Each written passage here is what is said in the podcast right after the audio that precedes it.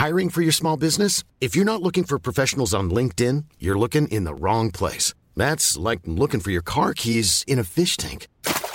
LinkedIn helps you hire professionals you can't find anywhere else, even those who aren't actively searching for a new job but might be open to the perfect role. In a given month, over 70% of LinkedIn users don't even visit other leading job sites. So start looking in the right place. With LinkedIn, you can hire professionals like a professional. Post your free job on linkedin.com slash people today.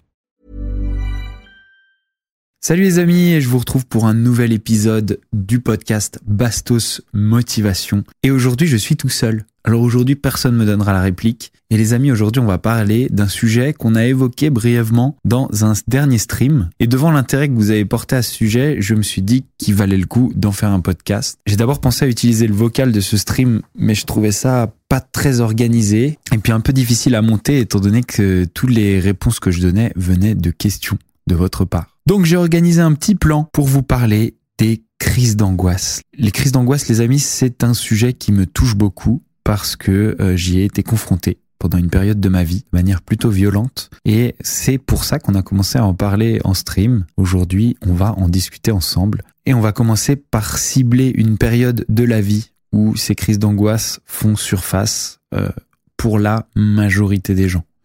Bien sûr, il y a des gens qui en ont plus tôt, il y a des gens qui en ont aussi plus tard, euh, c'est très variable.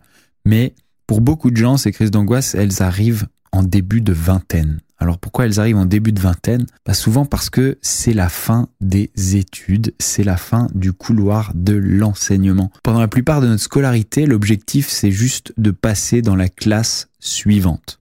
Peu importe les choix, les décisions, les, directions qu'on a pris dans nos études, soit on passe dans la classe suivante, soit on redouble, mais voilà le but principal. Et du coup, ça rend les choses vraiment simples. Mais à la fin des études, on entre dans le grand bain. Fini le petit bassin où on a pied, on entre dans le grand bain et c'est là que les choses se compliquent.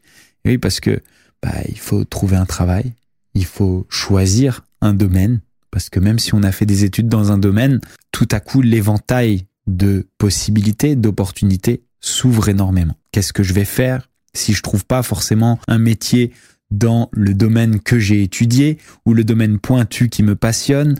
Euh, dans quoi je vais travailler en attendant de trouver un métier, combien de temps, qu'est-ce que je vais faire? La vie est pleine d'opportunités à cette période-là et euh, malheureusement, eh ben, ces opportunités, ça peut être vécu comme un stress. On n'a plus forcément un emploi du temps à suivre avec un seul objectif, celui de passer dans l'année suivante. Ça, c'est fini. Et du coup, à cette période-là, ben, on se demande un petit peu ce qu'on va devenir. Qu'est-ce qu'on va faire de sa vie? On a souvent rien économisé encore, euh, on n'a pas d'argent, on part de zéro. Tout était si paisible pendant les études, et là, c'est là que les, les difficultés commencent. Et souvent, ça s'accompagne d'un stress. Le stress de bien faire, de faire les bons choix. Le stress de faire les meilleurs choix. En fait, on a l'impression que c'est à cette période-là que les choix sont les plus déterminants. On a l'impression que c'est cette période-là qui va orienter tout le reste de notre vie. Et c'est un peu vrai, parce que tu prends un premier travail à l'issue de tes études et bien souvent, bah, tu vas essayer d'évoluer au sein de la boîte, tu vas commencer à te faire une certaine expérience, à créer un CV et tout ça, souvent, ça va orienter tout le reste de ta vie. Alors aujourd'hui, les choses sont un petit peu différentes et les gens changent de direction pendant leur carrière, un peu plus que, euh, par exemple, la génération de nos parents ou de nos grands-parents, qui eux restaient dans une carrière pendant toute leur vie. Mais cette expérience qu'on va acquérir lors d'un premier travail, elle va certainement être déterminante dans un second ou dans une évolution professionnelle par la suite. C'est donc un moment qui est déterminant et du coup, bien sûr, stressant. Ce stress, il va s'installer dans notre vie, parfois créer des insomnies, nous donner un ressenti général pas très confortable. On a l'impression de jamais vraiment être en paix. Alors dans ces conditions-là, bien sûr, bah, c'est un stress qui est pas fondé sur quelque chose de très grave. Il y a des gens dans leur vie, et le réaliser permet aussi de relativiser, il y a des gens dans leur vie qui vivent des choses très compliquées. Ils peuvent perdre des proches, ils peuvent avoir des gros problèmes de famille. Je pense, pour moi en tout cas, c'est le plus gros problème qui pourrait être possible. J'ai eu la chance de pas le vivre. Là, on va pas s'intéresser euh, à ça dans ce podcast, mais on va s'intéresser uniquement aux crises d'angoisse qui sont dues au stress de la vie.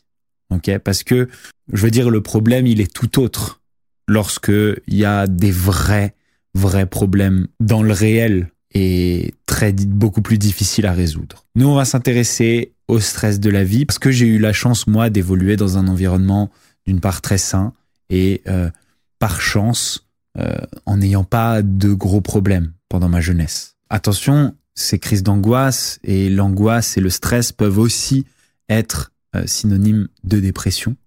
Euh, et dans ce cas-là, de la même manière, c'est quelque chose qui demande beaucoup plus d'efforts pour le régler. En ce qui me concerne, pendant mes études, j'avais qu'une hâte, c'était justement de plonger dans ce grand bain. J'avais qu'une hâte, c'était la liberté. J'avais même l'impression que j'avais un petit peu fait des études pour contenter mes parents, parce que je me rendais bien compte que avec un peu d'empathie, en me mettant à leur place, je me disais si j'avais des enfants, euh, j'aimerais bien qu'ils soient à l'abri. J'aimerais bien moi-même ne pas souffrir de stress parce que je sais pas ce que mes enfants vont devenir et parce que je suis inquiet pour l'avenir de mes enfants. Un petit peu pour ça et puis aussi parce que je savais pas trop ce que je voulais faire. J'ai fait des études et j'ai fini mes études parce que je me rendais compte de l'importance que ça avait pour eux et en plus parce que moi, je me connaissais pas. Je savais pas qui j'étais. Je savais pas ce que je voulais devenir. Et j'avais l'impression que pour trouver la réponse à mes questions, eh ben, il fallait justement que je saute dans ce grand bain, mais même pas dans le grand bain. Il fallait que je saute dans la mer, dans l'océan.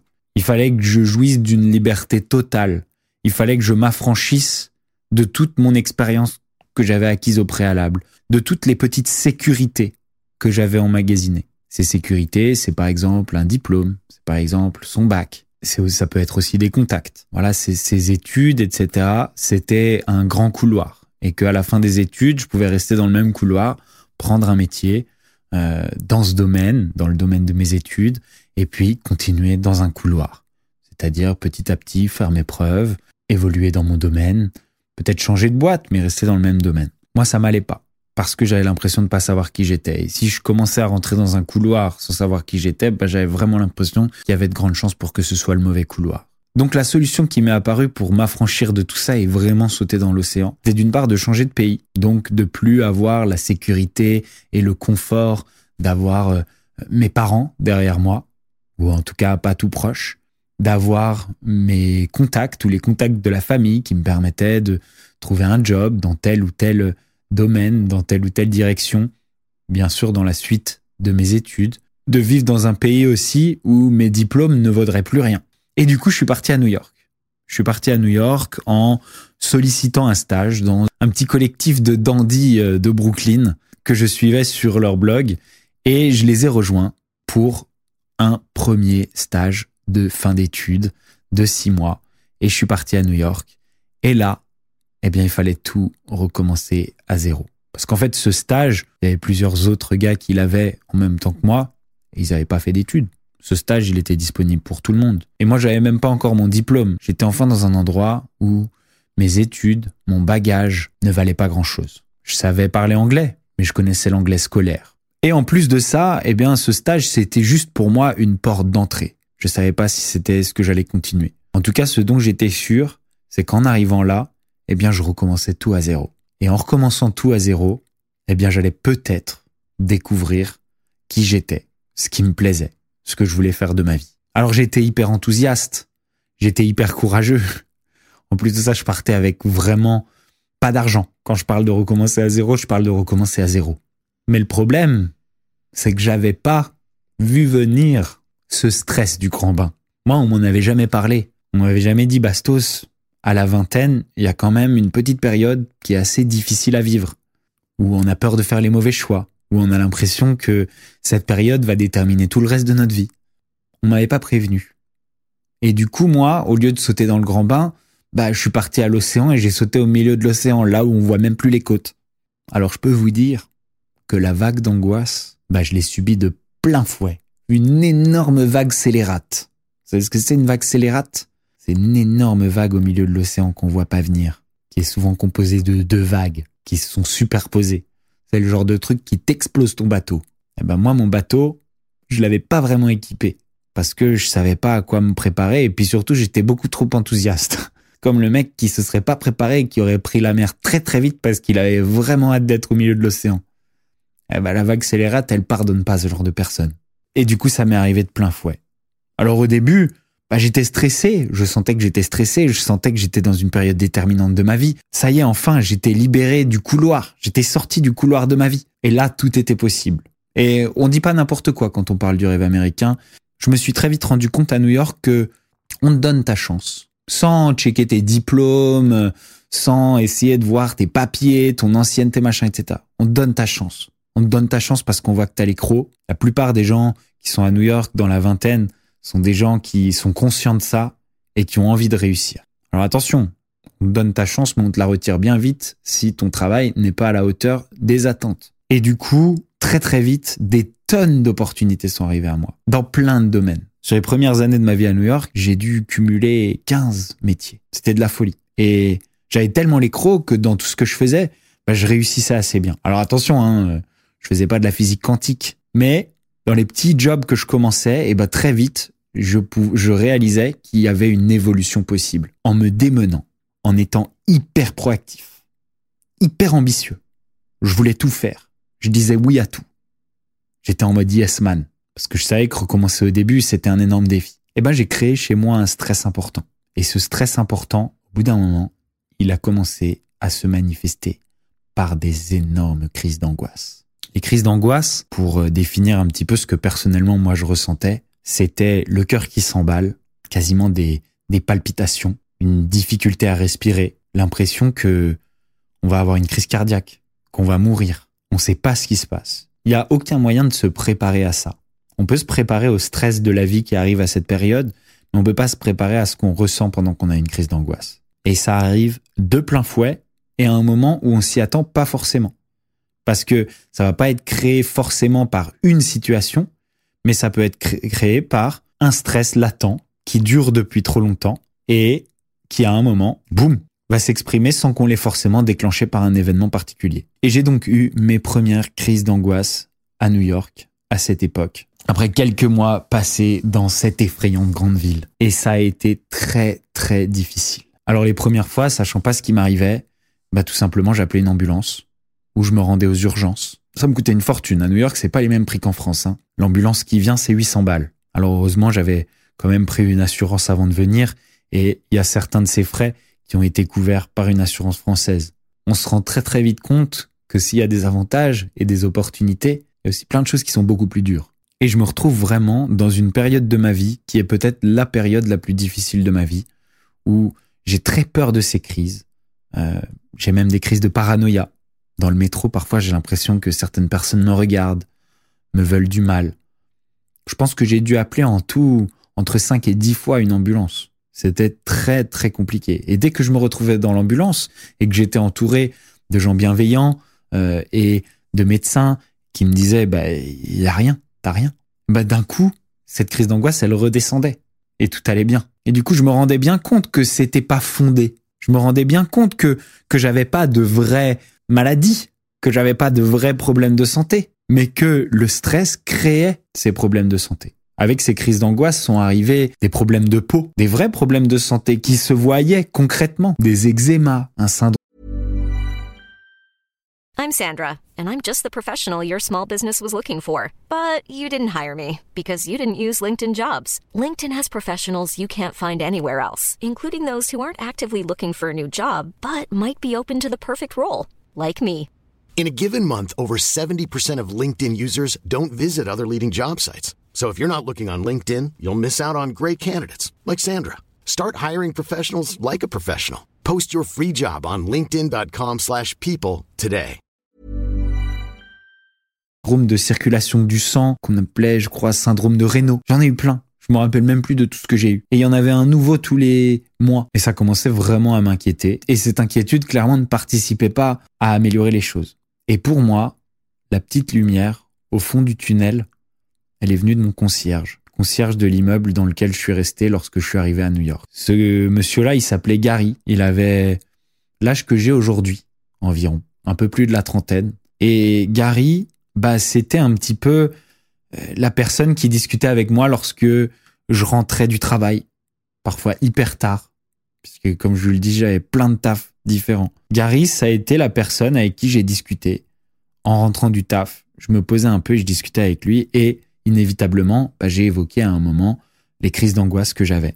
Et ma chance, eh ben, ça a été que Gary, il les avait vécues, ces crises d'angoisse, lui aussi pendant la vingtaine, un petit peu différemment parce que bah, lui, c'était dû à un vrai fait réel de sa vie, traumatisant, celui de la perte de son papa. Gary, il avait dû travailler tout seul sur la manière de vaincre ses crises d'angoisse. Et Gary, il a été là pour moi et c'est lui, et non pas un médecin ou un psy, qui m'a expliqué, qui m'a donné des outils pour régler ces crises d'angoisse. Alors dans les crises d'angoisse, il y a d'abord une cause du stress, de ce stress latent qui va une fois de temps en temps déclencher ces crises d'angoisse.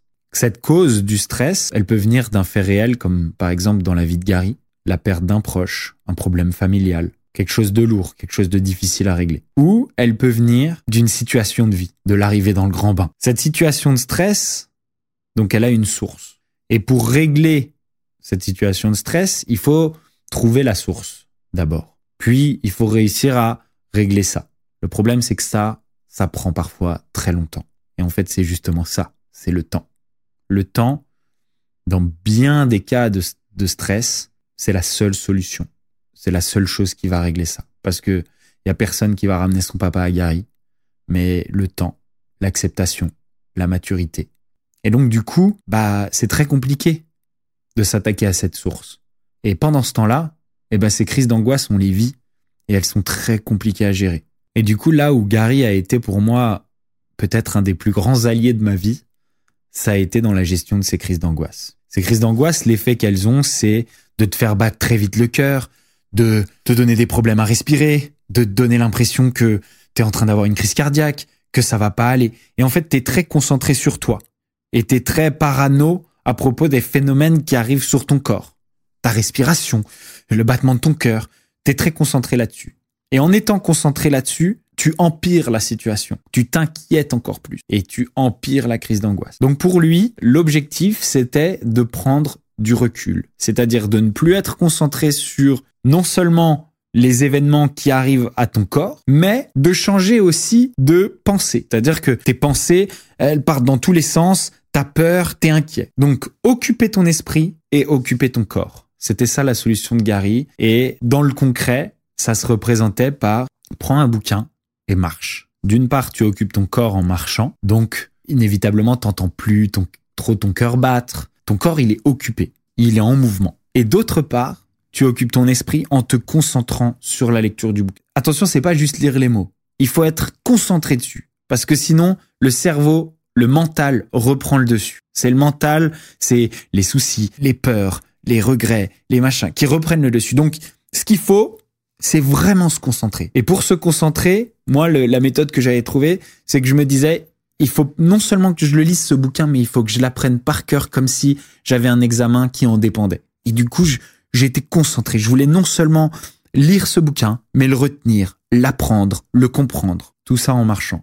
Et petit à petit, eh ben, on se rend compte que en occupant son corps et son esprit à quelque chose d'autre, pendant la crise d'angoisse, hein, bien sûr, eh bien, on arrive à la calmer, à la maîtriser.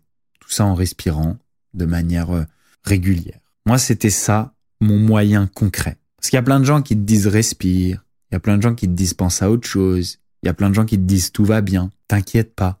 mais donne-moi quelque chose de concret à faire. Moi, c'est toujours comme ça que j'ai fonctionné dans ma vie. Quand il y a quelque chose que j'arrive pas à faire, quand je suis dans l'adversité, eh ben, je trouve quelqu'un, un guide en qui j'ai confiance, en tout cas dans ce domaine-là, et je me fixe sur ces directives à la lettre. Et là, avec Gary, eh ben, ça a marché.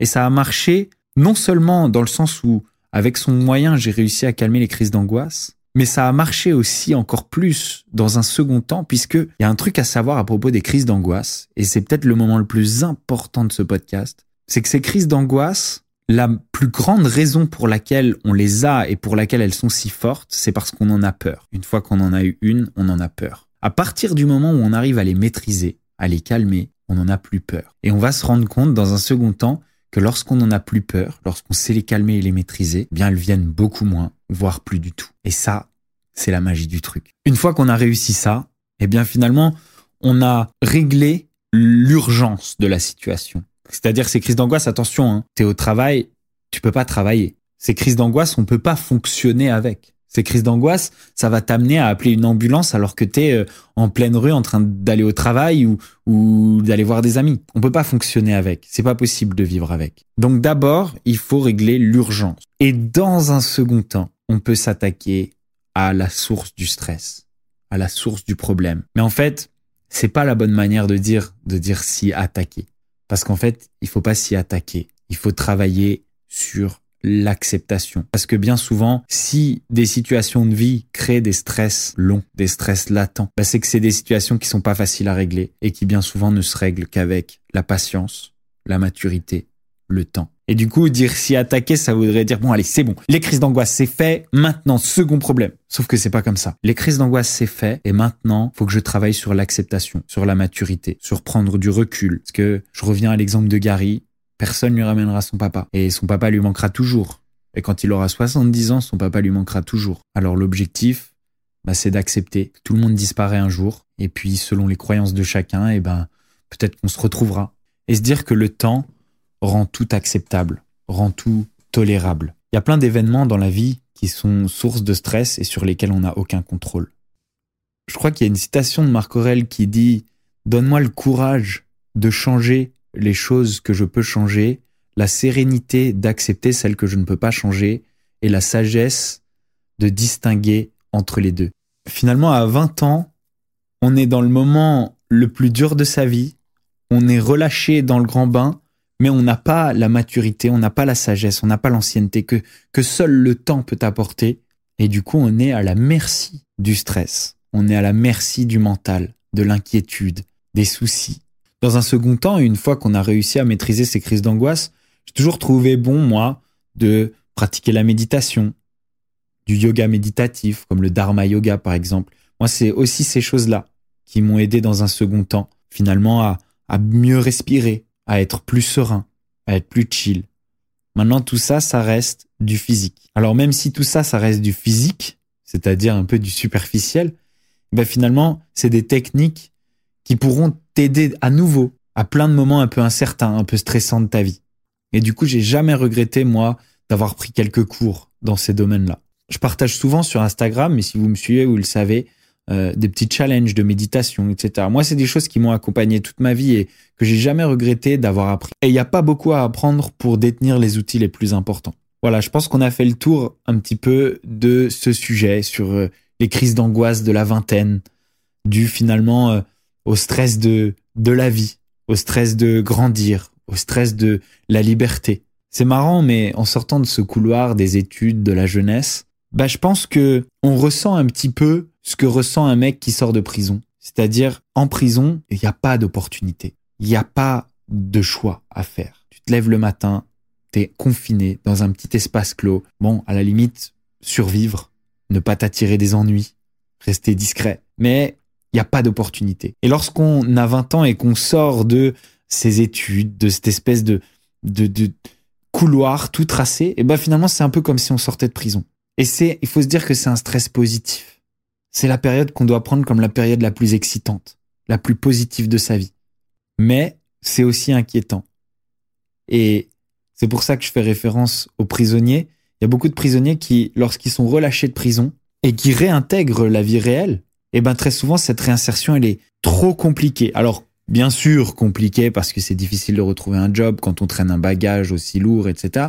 Mais aussi trop compliquée parce que tout à coup toute la somme de ces opportunités, de, de ces possibilités, eh ben c'est trop pour un humain qui a été habitué pendant des années et des années à ne pas avoir de choix à faire. Et du coup, il y a des théories comme quoi euh, la récidive directe après la prison vient bien souvent d'une volonté inconsciente de retourner dans le confort de ne pas avoir de choix à faire, de ne pas avoir de décision à prendre, de ne pas avoir d'opportunité à saisir. Bah ça serait un peu comme si nous, en arrivant à 20 ans, devant l'inquiétude que représente toute cette liberté, bah on se disait ah mais non mais moi euh, je veux retourner. En fait, euh, je, veux retourner à l'école. J'avais pas envie d'y aller avant, mais je veux retourner à l'école. En fait, c'était mieux. Et je pense que bah, ce stress, c'est la manifestation de ça. S'il y a un truc que je peux dire pour conclure et pour finir, et qui peut peut-être aider à cet âge-là, c'est qu'on grandit en étant constamment rabâché, la vie est courte, la vie est trop courte, carpe diem, vis dans l'instant présent. Alors ouais, c'est une bonne philosophie. C'est vrai qu'on vit pas pour toujours. Mais je pense que c'est aussi important de se dire que la vie, c'est avant tout une course d'endurance. Que la vie, elle est pas si courte. Et que c'est pas parce qu'à 20 ans, on a fait des choix que à 25 ans ou à 30 ans, on peut pas changer de direction, on peut pas changer de voie. On a la chance de vivre dans un pays où on peut refaire des études. Si tu as eu des enfants et qui sont grands, tu peux leur donner une certaine autonomie et puis recommencer à zéro. Il y a rien qui t'empêche à 50 ans de créer une boîte, de réaliser tes rêves. On vit dans un pays où on vit vieux. On a un super système de santé. À 50 ans, t'es pas bien loin du milieu de ta vie. Tu l'as pas dépassé de beaucoup. Et il y a encore plein de choses qui sont possibles. Et ta sagesse, tes échecs, tes erreurs, tout ça, c'est un bagage hyper positif et hyper puissant pour entreprendre. Alors, faut pas avoir peur de faire les mauvais choix à 20 ans, mais au contraire, faut faire plein de choix. Faut vivre des expériences. Et je pense que c'est cette peur qui est à l'origine. Et du coup, si cette peur est à l'origine de ces crises d'angoisse, de ce stress, bah, affranchissez-vous de cette peur. Il y a rien qui est irréversible. Ça l'était peut-être il y a 50 ans. Aujourd'hui, ça l'est plus. Aujourd'hui, vous avez Internet. La plupart des gens sont autodidactes. Vous pouvez suivre des formations en ligne. Tout est possible à n'importe quel âge. Alors flippez pas. Concentrez-vous sur ce que vous faites. Si ça vous plaît pas, vous arrêtez, vous recommencez quelque chose d'autre. Je pense que si vous intégrez bien ça, ça va vous retirer pas mal de stress. Moi, j'ai fait de la télé à 29 ans. J'ai commencé à être youtubeur à 32 ans. Aujourd'hui, il y a de grandes chances que j'arrête.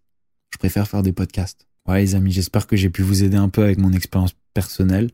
Moi, c'est un sujet qui me tenait vraiment à cœur de partager avec vous et je suis content d'avoir pu le faire ici. J'espère que vous avez apprécié ce nouvel épisode de Bastos Motivation. Vous l'avez apprécié, c'est 5 étoiles au podcast. Fais des gros bisous. Il est disponible aussi en vidéo sur la chaîne Bastos Motivation. À très bientôt. Ciao, ciao. Os qu'on va se mettre. Os qu'on va se mettre.